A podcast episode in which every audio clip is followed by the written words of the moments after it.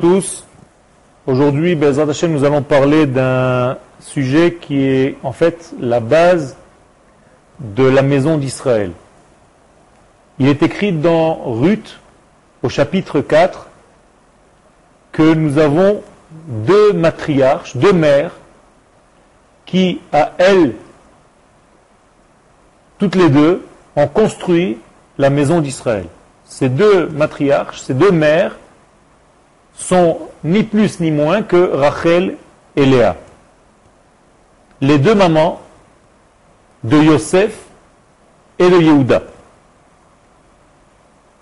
Ici se cache quelque chose de très important, de comprendre que ces deux mères, que ces deux mamans sont la matrice, la racine d'un homme qui s'appelle Yehuda, avec tout ce qu'il représente, et d'un homme qui s'appelle Yosef, avec tout ce qu'il représente. Et nous savons très bien, dans les parchiotes que nous venons de lire et que nous sommes en plein dans la descente en Égypte, qu'il y a un problème entre Yosef et Yehuda. Et que ce problème est en fait un problème d'angle de vision de la vie. Il y a une vie qui est vue à travers le prisme Yosef, et il y a une vie qui est vue à travers le prisme Yehuda. Et nous devons comprendre que ce n'est pas seulement une dispute simple entre deux frères, mais beaucoup plus compliqué que ça, beaucoup plus complexe que ça, c'est-à-dire une force qui réunit les deux étapes, l'étape de l'intériorité avec l'étape de l'extériorité. Je veux dire par là que Rachel représente le monde visible. Euh, le langage que les sages nous donnent dans la partie secrète de la Torah, c'est, concernant Rachel, Alma de Itgalia, le monde visible, le monde qui se dévoile, le monde qui sort du potentiel vers le manifesté.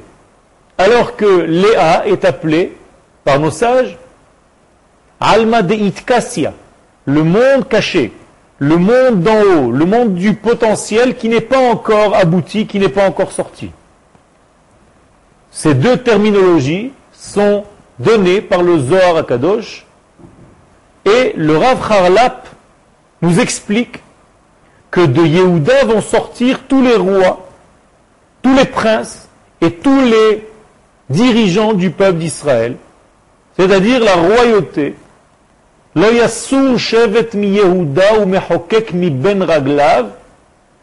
La royauté ne peut pas sortir si ce n'est de Yehuda. Autrement dit, Yehuda est la force elle-même de la royauté d'Israël. C'est par Yehuda que la royauté d'Israël se dévoile. Et donc, qui dit royauté d'Israël dit roi de la maison de David.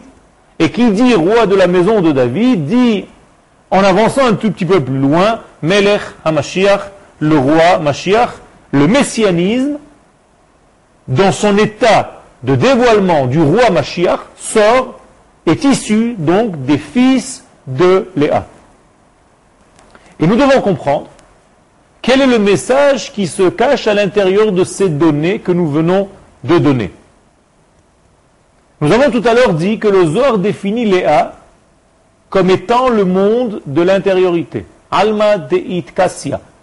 Léa est le monde qui n'est pas visible. D'ailleurs, la Torah, lorsqu'elle veut décrire Léa, elle diminue le texte.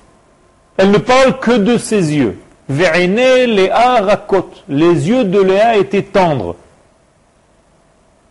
Et ça, je nous explique que puisque Léa est un monde et révélateur du monde caché, la Torah elle-même va être avare et ne va pas dévoiler tout ce que représente Léa parce qu'elle est justement le monde caché. Et donc on ne parlera que de ses yeux, les yeux étant un domaine, un degré très profond, très secret, qu'on appelle le miroir de la Neshama. Ça, c'est le monde de Léa. Alors que Rachel, elle, dans la Torah, est définie comme étant Verachel Haïta Yefat Toar Veyefat Mar'e. Rachel est belle. Belle d'aspect, dit la Torah.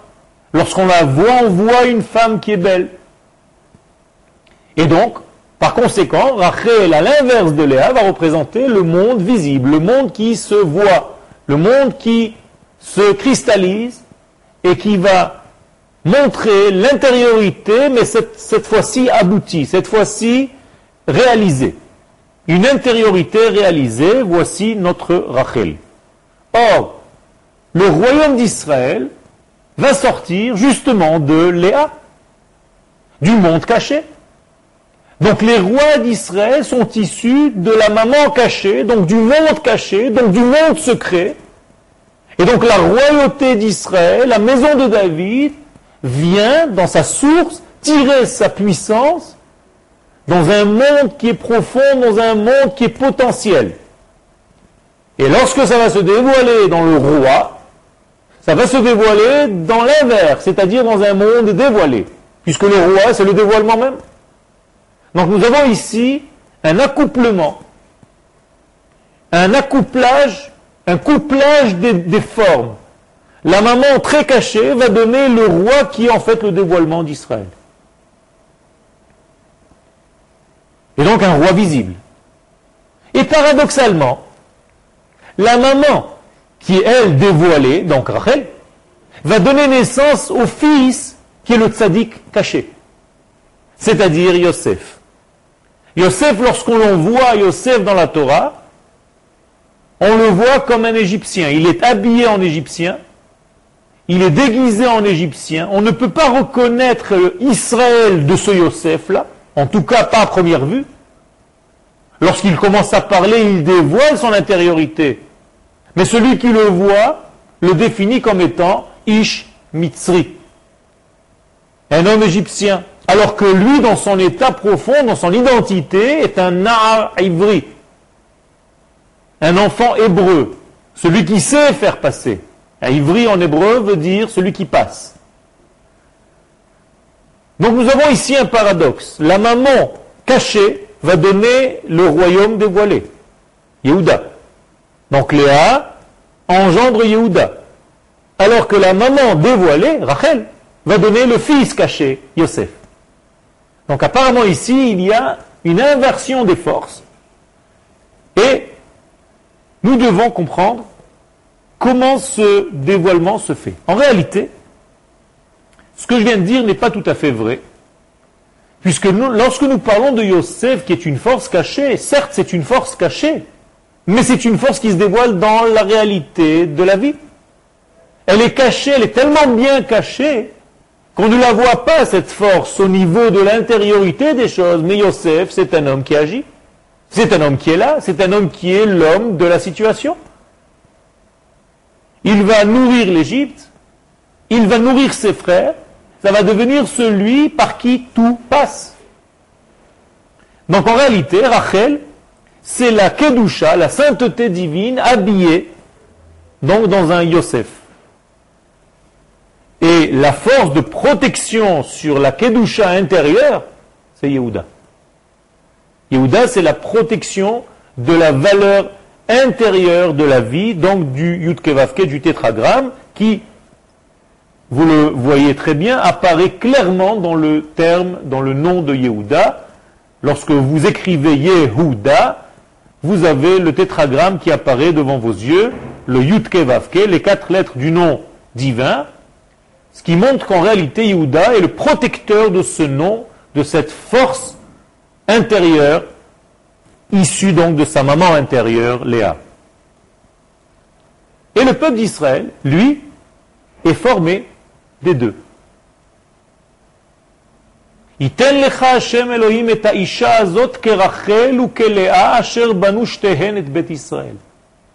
Comme ça est écrit dans la Megillat Ruth, au chapitre 4, que Dieu te donne cette femme, lorsqu'un homme se marie, il se marie avec une femme, et cette femme, on lui souhaite qu'elle soit comme deux femmes.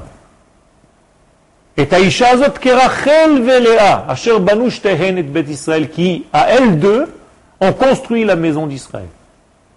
Il y a donc ici un souhait que l'homme d'Israël se marie avec deux formes, l'une qui va s'appeler Léa et l'autre qui va s'appeler Rachel, et à cette condition seulement, il pourra construire la maison d'Israël.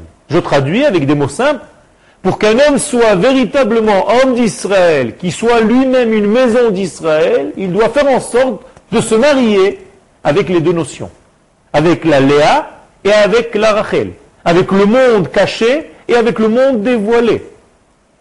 Et je vais rajouter quelque chose. Pour qu'un homme d'Israël réalise son Israël qui est en lui, il doit être capable de prendre la Léa, qui est le monde caché, et la dévoiler dans la Rachel, qui est le monde dévoilé. Et si on pousse un petit peu plus loin, on pourra dire que le messianisme d'Israël passe par la combinaison des deux. Celui qui va être issu de Léa, donc Yehuda, et celui issu de Rachel, donc Yosef. Et c'est pour ça que nous avons deux Messies. Le Mashiach ben Yosef et le Mashiach ben David. L'un qui va sortir donc de Rachel, l'autre qui va sortir de Léa. Et c'est ainsi que nous construisons deux royaumes. Un royaume intérieur où le Kodesh, où la sainteté, où le saint est à l'intérieur, et d'une autre part, l'homme national, c'est-à-dire le nationalisme d'Israël, la nation d'Israël qui va se dévoiler, celle qui est à l'extérieur, celle qui vit et qui développe et qui va construire son État. Yehuda, donc, c'est le dévoilement du Kodesh, alors que Yosef, c'est encore le Kodesh dans son état caché, habillé. Mais il est là. Attention, Lorsque je vois une route construite, un immeuble construit, des maisons, des villes, des champs, une infrastructure, une armée, tout ceci, c'est du Mashiach ben Yosef, car c'est du Kodesh habillé dans une forme naturelle d'un pays en voie de développement, d'un pays qui s'élabore, qui grandit, et qui se construit. Ceux qui viendraient de l'extérieur et qui verraient ce mouvement diraient, je ne vois pas de sainteté à l'intérieur de ce mouvement. C'est un mouvement naturel d'un peuple. La Torah vient nous révéler ici qu'au contraire, ici se cache le Kodesh. Yosef, c'est un Kodesh caché dans un vêtement de Chol dans une construction d'une infrastructure d'un pays qui se développe.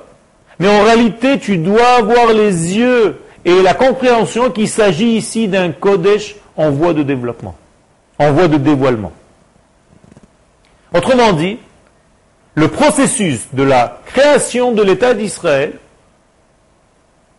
bien qu'il soit avec des yeux étrangers, des yeux extérieurs, un processus tout à fait naturel, simple, qui s'habille dans la nature, n'oublie en aucun cas qu'il s'agit bien ici d'un processus divin de Kodesh, un processus de libération du peuple, un processus de dévoilement messianique, Amachazir Shechinato Letzion, par le roi, le divin, qui ramène sa sainteté, sa Shechina à Tzion.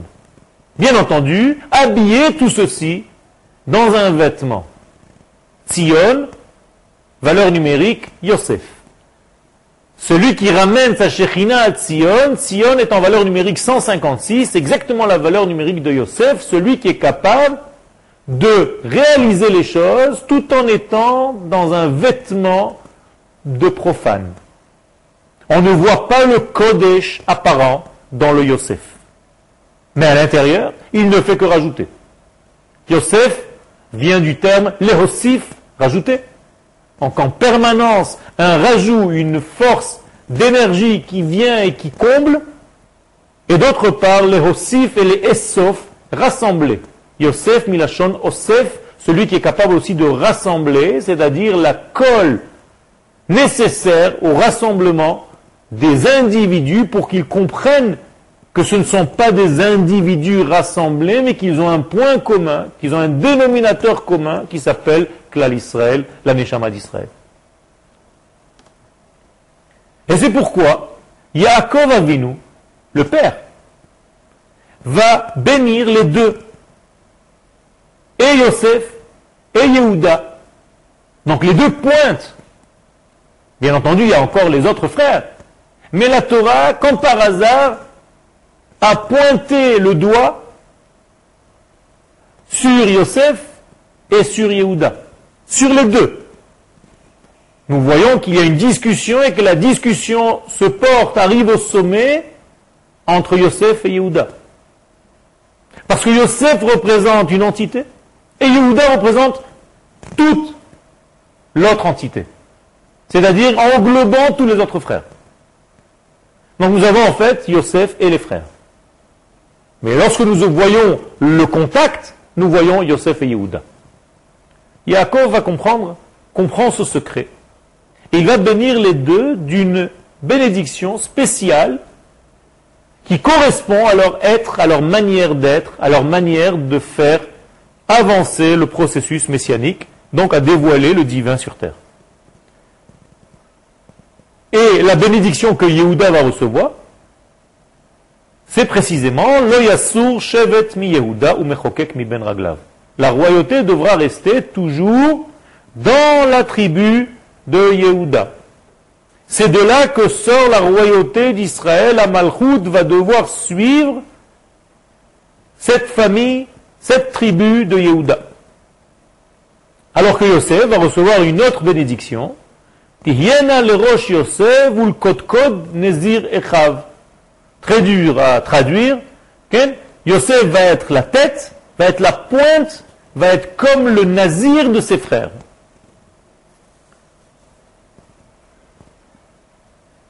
Donc deux manières de conduire le peuple d'Israël.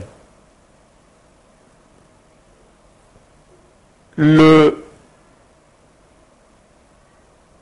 sens profond de la Torah va nous expliquer qu'en réalité, il s'agit là d'un cercle et d'un axe.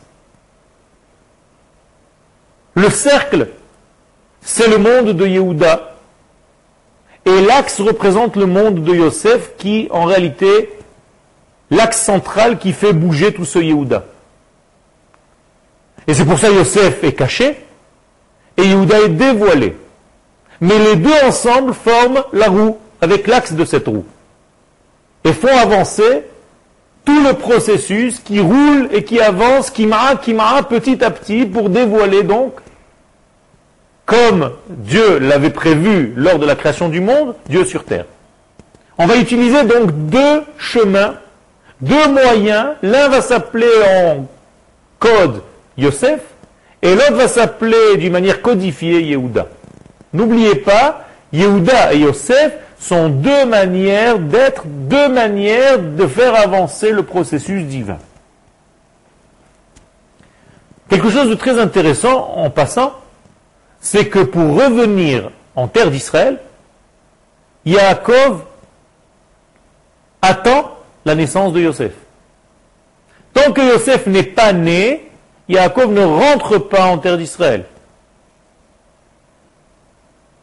Dès que Yosef naît, Yaakov décide de partir. Comme il est écrit, Vayehi ka'asher yalda Rachel et Yosef. Lorsque Rachel a engendré, a enfanté Yosef, Vayomer Yaakov el Lavan, tout de suite Yaakov dit à Lavan, pas avant, mais dès que Yosef est né, ve'elecha. Ça y est, je suis obligé de rentrer. Je suis obligé de te quitter, la vanne.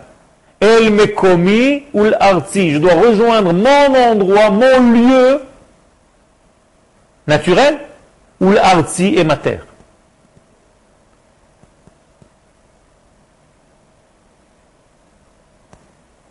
Ce lien n'est pas anodin. Il est très important. Il montre que Yosef, c'est l'âme cachée du matériel. C'est l'âme cachée du retour à la terre. C'est le sionisme qui s'habille dans un monde de fabrication superficielle apparemment, extérieure, mais qui remplit tout entier de Kodesh. Cette âme, lorsqu'elle est cachée, lorsqu'elle est camouflée, lorsqu'elle est dans un vêtement de chol, de profane, elle fait peur aux frères. Pourquoi? Parce que les frères, eux, voient le Kodesh dans son état de Kodesh, clairement. Et un homme qui cache le Kodesh dans des actes extérieurs, matériels, ça crée une certaine perturbation chez les frères. C'est pourquoi, quelque chose de très intéressant qui revient dans la paracha de Vaïgash, c'est que dès que nous parlons de Yosef, nous sommes obligés, d'une manière ou d'une autre, de le relier à un vêtement. Il est tout le temps relié à un certain vêtement. Son père lui fabrique une tunique, coutonnet passim. Apparemment, quelle est l'importance? Dès qu'on parle de Yosef, on parle d'un vêtement qu'on lui a fabriqué? Lorsqu'il a l'épreuve avec la femme de Potiphar, il est écrit Vatit ou Bebigdo. Elle l'attrape dans son vêtement. Quelle est l'importance d'un détail pareil? On aurait pu dire qu'elle a essayé de l'attraper. Il s'est sauvé, un point à la ligne. Non, elle l'a attrapé dans son vêtement. Lorsqu'il sort de prison en Égypte, le roi d'Égypte, le pharaon, il est écrit Vayalbesh Oto Bigdei Shesh. Il habille Yosef. Yosef sort de prison, il va directement chez un grand couturier. Quelle est l'importance de savoir quel vêtement a, a, a porté Yosef lorsqu'il est apparu devant le pharaon? Lui-même, lorsque le petit Binyamin va venir Qu'est-ce qu'il fait? Tout de suite, il fabrique cinq vêtements. Chamesh Khalifot, Smalot, à son frère Binyamin.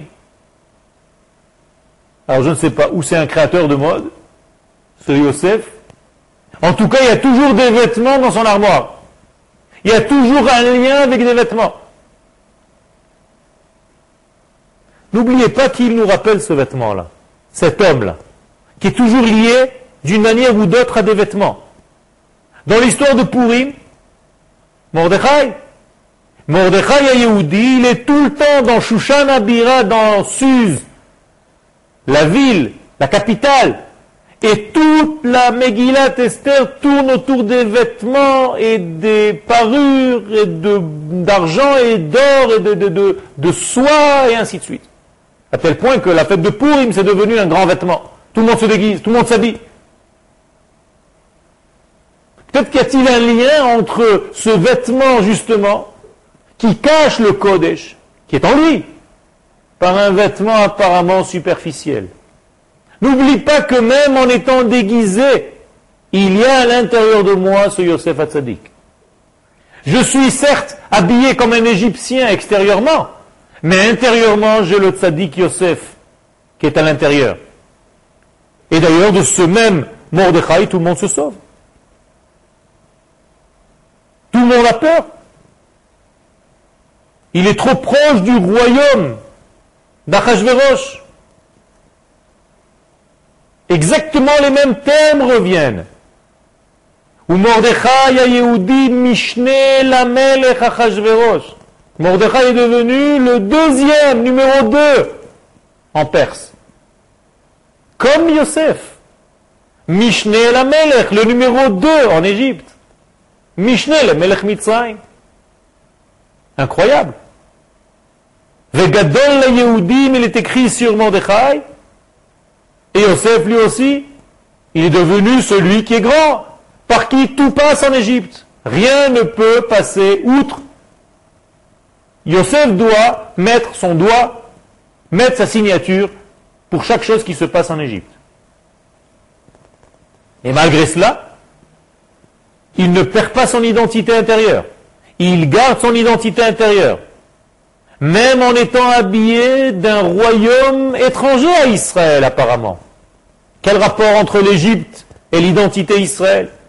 Quel rapport entre étant le second du roi Achashverosh, Arzuerus Quel rapport avec Israël? Et pourtant, ces deux hommes, Yosef et Mordechai, la même force, La même puissance du tzaddik qui ne change pas son intériorité. Il ne se prosterne pas.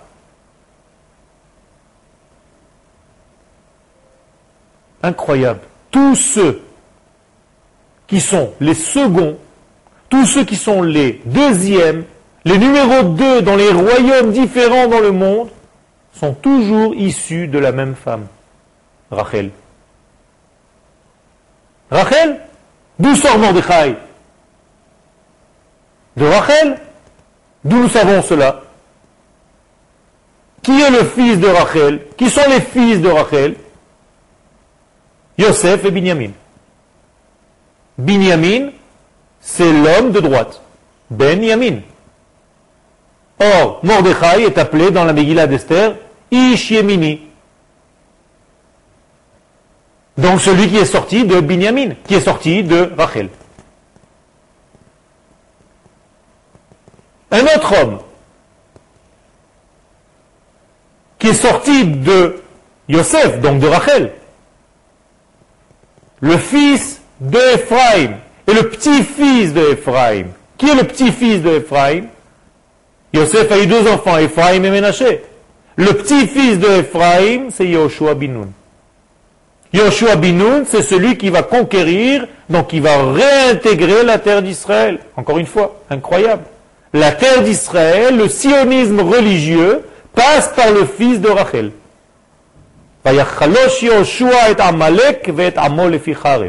Yoshua a eu la capacité d'affaiblir Amalek. Et les sages nous disent, d'une manière générale, que c'est toujours par les fils de Yosef, par la manière Yosef, par la chita Yosef, qu'on arrive à bout de Amalek. un autre roi, le roi Shaoul, le roi Shaoul qui est juste avant le roi David. D'où sort-il le roi Shaoul? C'est le petit-fils de l'autre fils de Yosef, c'est-à-dire de Binyamin du, frère de Yosef, pardon. Et nous connaissons très bien la guerre entre Israël et Amalek, où justement ce roi Shaoul laisse en vie le roi Agag, le roi Amalek. Il n'a pas terminé sa guerre. En tout cas, ce qu'il n'aura pas terminé va terminer Mordechai. Puisque Ish va terminer Haman, qui lui s'appelle Haagagi, celui qui vient de Hagag, le fameux roi que Shaoul a laissé en vie. Nous tournons toujours autour des fils de Rachel pour la première phase de la Géoula. Autrement dit, nous avons ici un processus qui est obligé de traverser ces deux notions. Yosef, qui représente l'éternité, mais habillé dans le nationalisme, et Yehuda, qui va représenter la sainteté dans son essence, le dévoilement dernier.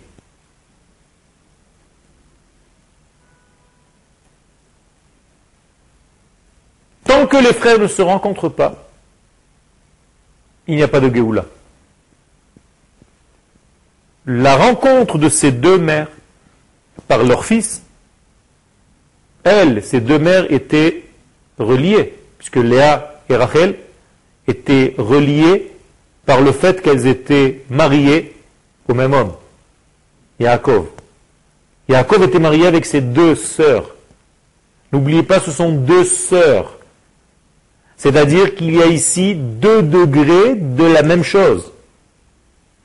Un degré qui s'appelle Léa, un autre degré qui s'appelle Rachel. Du degré Léa va sortir un fils qui va s'appeler Yehuda, et du degré Rachel va sortir un autre fils qui s'appelle Yosef. Mais c'est toujours deux membres d'une seule entité. Tant que nous ne comprenons pas cela, la Géoula ne peut pas se faire. Au moment où les frères se réunissent, on rejoint les deux mamans, et les deux messies, en fait, forment à eux deux la Géoula d'Israël. Et c'est pour ça que lorsque Yosef se dévoile à ses frères, il y a marqué Velo yachol Yosef apek, Yosef ne pouvait plus se contenir. Velo amad ish bacheder Yosef elechav, lorsque Yosef se dévoile à ses frères, il n'y avait plus personne autour. Quelle importance de nous dire qu'il n'y avait plus personne dans la chambre? Tout simplement parce que la chambre dans laquelle ils étaient représente le monde. Au moment où Yosef et Yehuda vont se rencontrer, à la fin de l'histoire, plus personne ne pourra tenir autour. Le monde ne pourra pas supporter cette lumière. En réalité, c'est là où commencera le dévoilement définitif du Messie. Quand je dis ne pourra pas supporter cette lumière, ça veut dire que cette lumière sera tellement puissante. Le couplage des deux hommes, le couplage des deux notions, va faire en sorte que l'équilibre Israël va se dévoiler dans le monde. Ce qu'il faut souhaiter, c'est qu'à l'intérieur de nous, au niveau individuel et bien entendu au niveau collectif, national, nous faisions toujours ce même travail de faire rejoindre le Yosef qui est en nous avec le Yehuda qui est en nous.